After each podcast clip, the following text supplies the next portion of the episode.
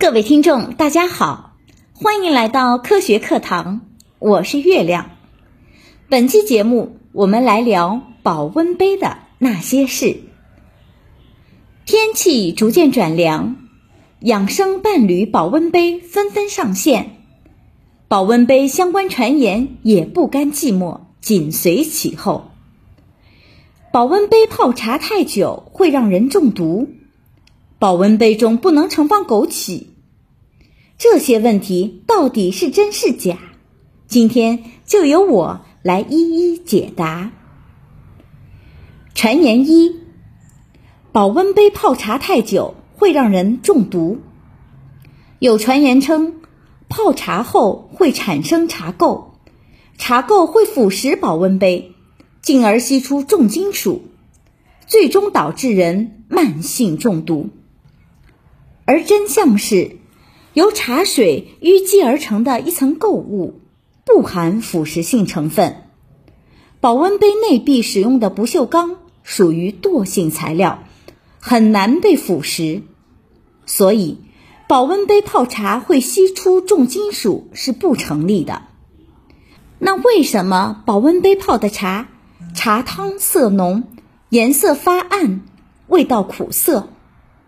那是因为长时间的高温冲泡，加快了茶叶中芳香物质的挥发，影响了口感，与重金属、有毒物质没什么关系。使用保温杯时，需要严防细菌滋生。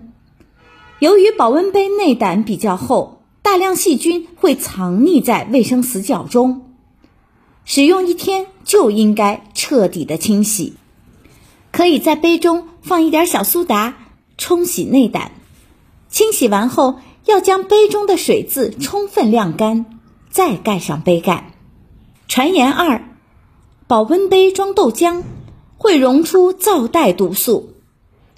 网传说法称，豆浆装在不锈钢保温杯里，会使豆浆里的皂带毒素溶解出来，喝了会危害人体健康。而真相是。已经煮沸的豆浆中并不存在皂带，因此，即便将其倒入保温杯，也根本不可能发生豆浆中毒素溶出的现象。此外，和直接将豆浆放置于空气中相比，豆浆存放于保温杯中更加安全。这是因为将豆浆放入保温杯，拧紧盖子之后，形成一个密闭空间。保温容器中存在的空气和微生物都有限，短时间内更加的卫生和安全。而对于豆浆、牛奶这类高蛋白饮品，最好在三个小时之内饮用完毕。如果想要让它保存的更长时间，就得先用沸水把保温杯浸泡烫洗一遍，杀死里面可能存在的细菌。然后再倒入豆浆、牛奶等，但是不建议用保温杯长时间的存放豆浆。传言三：保温杯中不能盛放枸杞水或碳酸饮料。很多人认为饮用保温杯泡的枸杞水或盛放的碳酸饮料对身体有害，因为枸杞和碳酸饮料中的酸。碱盐会腐蚀杯子，并导致合金元素溶出。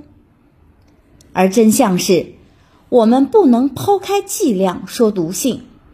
枸杞、碳酸饮料等虽然本身具有弱碱性，但非常微弱。即使连续泡几天，对于符合标准的不锈钢杯，也完全不用担心会有合金元素溶出。即使有微量的合金元素腐蚀溶出，食具所用不锈钢中的铬、镍、锰、钼等合金元素也都是我们人体必需的微量元素，不会影响我们的健康。如果长时间把枸杞泡在超过八十摄氏度高温的水中，枸杞中的维生素等营养成分很多都会流失，而且用枸杞泡水。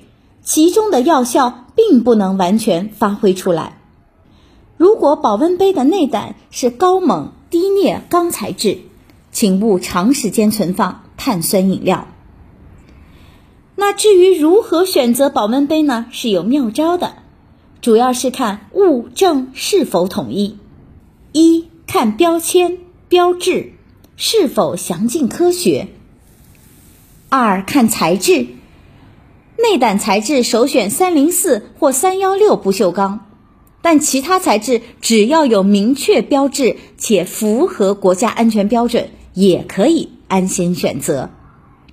关注和内容物直接接触的杯盖内部以及吸管的材质，看看是否符合食品安全标准。三呢，要看外观，关注杯体外表面、焊接处、印刷文字和图案有无异常，看看杯盖开关按钮是否正常，旋合性能和密闭性是否有保障。查看各部件是否容易拆洗重装。四要看保温能效，产品在二十摄氏度左右的规定环境温度条件下，倒入九十五摄氏度左右的热水，经过规定时间放置后，保留温度越高，说明保温效能越好。好的，各位听众，听了本期科学课堂的内容，冬季养生保温杯。你可以放心用起来了，我们下期节目再见。